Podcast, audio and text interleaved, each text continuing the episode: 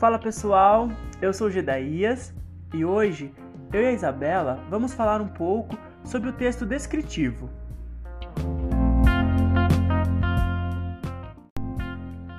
O texto descritivo, como o próprio nome diz, ele tem a função de descrever de maneira bem detalhada os aspectos de um determinado lugar, de um acontecimento, de uma pessoa, de um objeto ou até mesmo de um animal.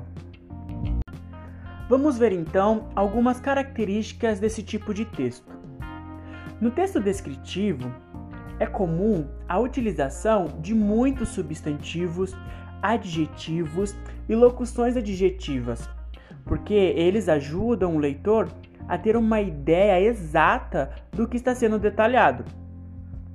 É comum também o uso de verbos de estado, como ser, estar, permanecer, parecer, ficar, continuar, entre outros.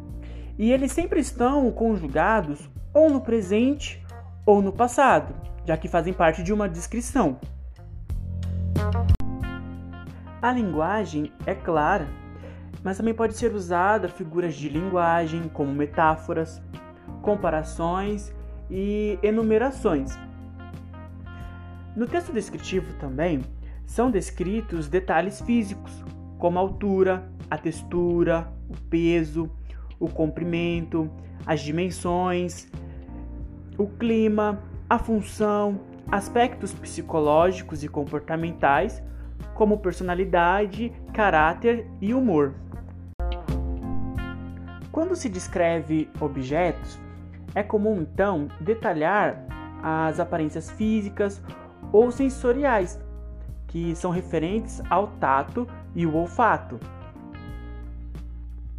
E quando se descreve um local, além das características físicas, também pode ser descrito o ambiente econômico, o político ou o social daquele lugar. E já quando se descreve pessoas, além dos detalhes físicos que é comum, podemos também descrever os aspectos psicológicos, como tipos de comportamento. Ai, ele é tímido. Ai, ele é alto. Ele tem sardas. Ou é uma pessoa nervosa, com temperamento forte. Outro ponto importante é a diferença entre o texto descritivo objetivo e o texto descritivo subjetivo. O texto descritivo objetivo é realista sem julgamento ou opinião do autor. Por exemplo, é, uma reportagem ou uma notícia no jornal é um tipo de texto descritivo objetivo, porque ali o redator ou o repórter está apenas descrevendo a situação acontecida. Em nenhum momento ele coloca a opinião dele sobre os fatos.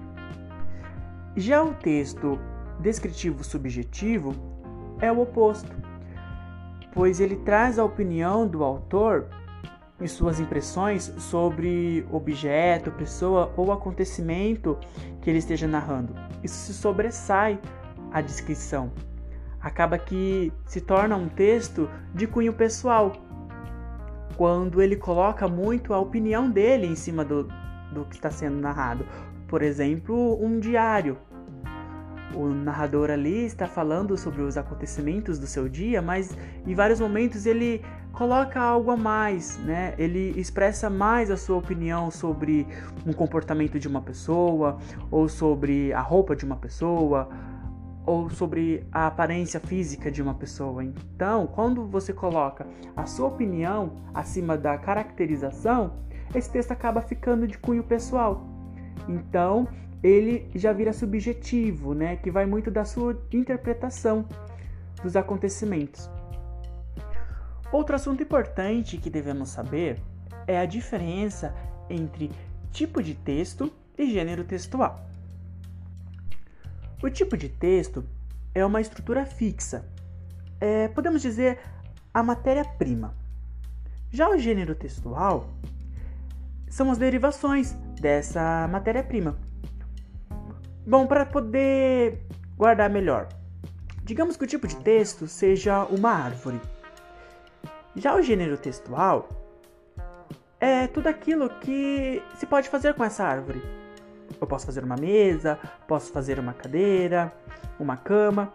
Então, no tipo de texto descritivo, eu tenho ali os gêneros textuais, o diário, o diário de bordo, a lista de compras, entre outros. Agora a Isabela vai falar pra gente sobre os vários gêneros descritivos que podemos encontrar no nosso dia a dia. Pode ser, Isabela? Claro que eu posso. Pessoal, vocês sabiam que os gêneros descritivos estão mais presentes em nosso dia a dia do que a gente imagina? Por exemplo, as reportagens, as biografias, listas de compras, relatos históricos ou sobre as viagens, anúncios, os classificados e até mesmo os currículos. Algo que pode gerar dúvidas é a diferença entre texto narrativo e o descritivo. Então vamos pensar juntos. O texto narrativo é aquele em que necessariamente há uma sucessão de acontecimentos. Então, uma ação vai surgindo atrás da outra, podendo ser real ou imaginária, e sempre contadas por um narrador. Já o descritivo, como explicado pelo Gedaías, se resume à descrição física, sensorial ou psicológica de detalhes de algo ou alguém. Para isso, os adjetivos são os nossos aliados. Mas cuidado, não exagere para não ficar um texto cansativo de ler, sabe?